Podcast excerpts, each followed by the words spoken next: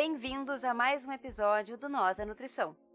Esse é o quadro Nós Comunica, que traz conceitos e trata de assuntos rápidos para a gente refletir sobre novos conteúdos e tirar as dúvidas de vocês. Um quadro organizado pelo Nós a Nutrição, junto com nutricionistas colaboradoras que produzem esses conteúdos maravilhosos. Tem alguma dúvida ou algum assunto que gostaria de ouvir por aqui? Manda pra gente nas redes sociais. Vocês nos encontram em todas como Nós a Nutrição, nós com Z. Seguimos agora com a nutricionista Lisiane Camargo. Olá, hoje vamos falar sobre a classificação nova. É importante começar citando que a palavra nova é um nome e não um acrônimo. Ela é um sistema que classifica os alimentos e produtos alimentícios de acordo com a extensão e o propósito do seu processamento industrial, e não apenas os nutrientes. Esse processamento envolve processos físicos, biológicos e químicos que ocorrem após a colheita do alimento, após a separação do alimento e antes que ele seja submetido à preparação culinária ou antes do seu consumo. O impacto do processamento industrial dos alimentos sobre a qualidade nutricional da dieta e na saúde, especialmente os métodos e ingredientes empregados na produção de milhares de novos produtos que chegam às prateleiras todos os anos, não tem sido suficientemente considerados e omitido por outros guias alimentares. Em países ricos, como Estados Unidos, Canadá, Reino Unido e Austrália, os produtos prontos para o consumo já são predominantes na alimentação.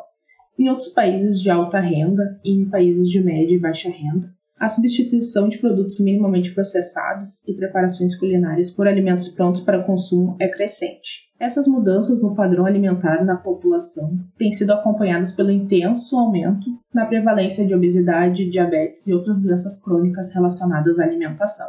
Foi a partir de 2009 que os pesquisadores do NUPENS, o Núcleo de Pesquisas Epidemiológicas em Nutrição e Saúde da USP, chamar atenção para profundas mudanças que estavam ocorrendo nos padrões da alimentação da população mundial, como consequência de mudanças na extensão e no propósito do processamento de alimentos, e propuseram então um novo sistema de classificação de alimentos baseado na extensão e no propósito do processamento industrial aplicado para preservar, extrair, modificar ou criar alimentos. A classificação nova já foi aplicada em diversos países com diferentes finalidades, e devido à sua importância, ela foi usada para o desenvolvimento da segunda edição do Guia Alimentar da População Brasileira, que foi lançada em 2014, e organiza os alimentos em quatro grupos bastante distintos. Grupo 1, os alimentos in natura ou minimamente processados, que são aqueles que não passaram por nenhum processo industrial consumimos eles do mesmo jeito que saíram da natureza. São as partes comestíveis de plantas ou de animais, cogumelos, algas e água. Já os minimamente processados são os alimentos que precisam de algum processamento antes de chegar ao consumidor, mas não têm adição de nenhum ingrediente que os transforme ou os descaracterize. Alguns exemplos desses alimentos: legumes, verduras, frutas, raízes, grãos e farinhas, sucos de frutas, seja in natura pasteurizados, desde que não tenha adição de outra substância. Café, ervas, chás especiarias, oleaginosas, frutas secas, carnes, peixes e frutos do mar, ovos e leite. In natura pasteurizado em pó e iogurte natural. Já o grupo 2, os ingredientes culinários processados, são substâncias extraídas de alimentos do primeiro grupo por procedimentos físicos, como prensagem, centrifugação e concentração. Esses ingredientes são essenciais para cozinhar e temperar os alimentos, quando baseamos a alimentação em alimentos in natura ou minimamente processados. Alguns exemplos desse grupo: açúcar, melado, rapadura, mel, sal, óleos e gorduras, vinagre e amido. O grupo 3, os alimentos processados. São alimentos que passaram por processos industriais relativamente simples a fim de torná-los mais duráveis contam com a adição de uma ou mais substâncias do segundo grupo, como sal, açúcar e gordura.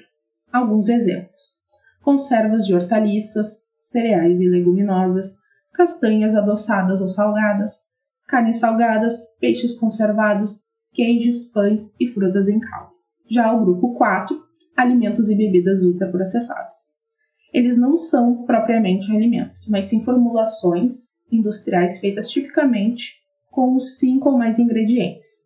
Frequentemente, esses ingredientes incluem substâncias e aditivos usados na fabricação de alimentos processados, como açúcar, óleos, gorduras e sal, como também antioxidantes, estabilizantes e conservantes. Algumas substâncias são extraídas diretamente de alimentos, como o caso da caseína, lactose, soro do leite e glúten. Outras vêm do processamento industrial de alimentos in natura, óleos hidrogenados, hidrolisados proteicos, isolados de soja, maltodexistrina, amidos modificados, açúcar invertido e xarope de milho com alto conteúdo de frutose, além de vários aditivos apenas encontrados em alimentos ultraprocessados, como é o caso de corantes, estabilizantes de cor, aromas, intensificadores de aromas, saborizantes, realçadores de sabor, edulcorantes artificiais, agentes de carbonatação, agentes de firmeza, agentes de massa, antiaglomerantes, espumantes, antiespumantes, glaciantes, emulsificantes, sequestrantes e umectantes.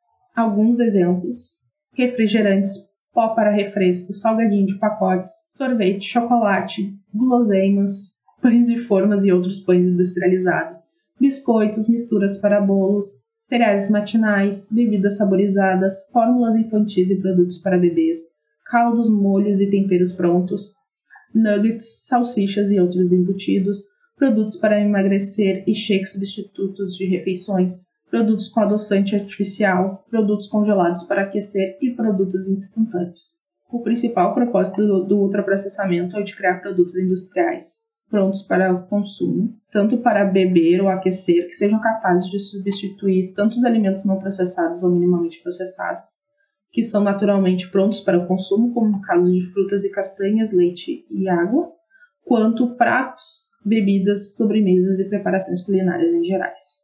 Esses alimentos são hiperpalatáveis, têm embalagens sofisticadas e atrativas, publicidade agressiva dirigida especialmente para crianças e adolescentes, alegações de saúde, alta lucratividade, com ingredientes de baixo custo, vida longa de prateleira, praticidade e controle por corporações transnacionais são atributos comuns de alimentos ultraprocessados.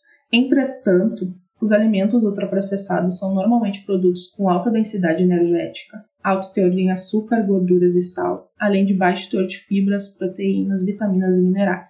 Esses alimentos também induzem altas respostas glicêmicas e têm baixo potencial de saciedade além de criar um ambiente intestinal pró-inflamatório. Também se observou que o alto consumo dos alimentos ultraprocessados estão relacionados ao aumento da obesidade, hipertensão, doenças coronarianas e cerebrovasculares, dislipidemia, síndrome metabólica, distúrbios gastrointestinais, doenças inflamatórias e cânceres. Por isso, nosso atual guia alimentar recomenda como regra de ouro preferir sempre alimentos in natura ou minimamente processados em preparações culinárias do que alimentos ultraprocessados. Então, opte por água, leite e frutas no lugar do refrigerantes, bebidas lácteas e biscoitos recheados. Não troque a comida caseira como caldo, sopas, saladas, molho, arroz e feijão, macarronada, refogado de legumes e verduras, farofas e bolos por produtos prontos no caso, sopas de pacote, macarrão instantâneo, pratos congelados prontos para aquecer, sanduíches frios e embutidos, maionese e molhos industrializados, além de misturas prontas para bolos. E prefira as sobremesas caseiras dispensando as industrializadas. Então é isso, pessoal. Esse foi mais um episódio do Nosso Comunica, o nosso novo projeto com essas nutris maravilhindas, maravilhosas, fantásticas. Vocês podem entrar em contato com elas pelas arrobas que a gente está deixando na descrição de cada episódio ou até mesmo nas redes sociais. E vocês podem entrar em contato conosco por arroba nós da nutrição, nós com Z em todas as redes sociais ou por contato arroba nósdanutrição.com.br. A gente agradece, esperamos que vocês estejam gostando muito. Escrevam para nós, escrevam para as Nutris, marquem a gente, marquem elas. E é isso aí. Abração, tchau, tchau.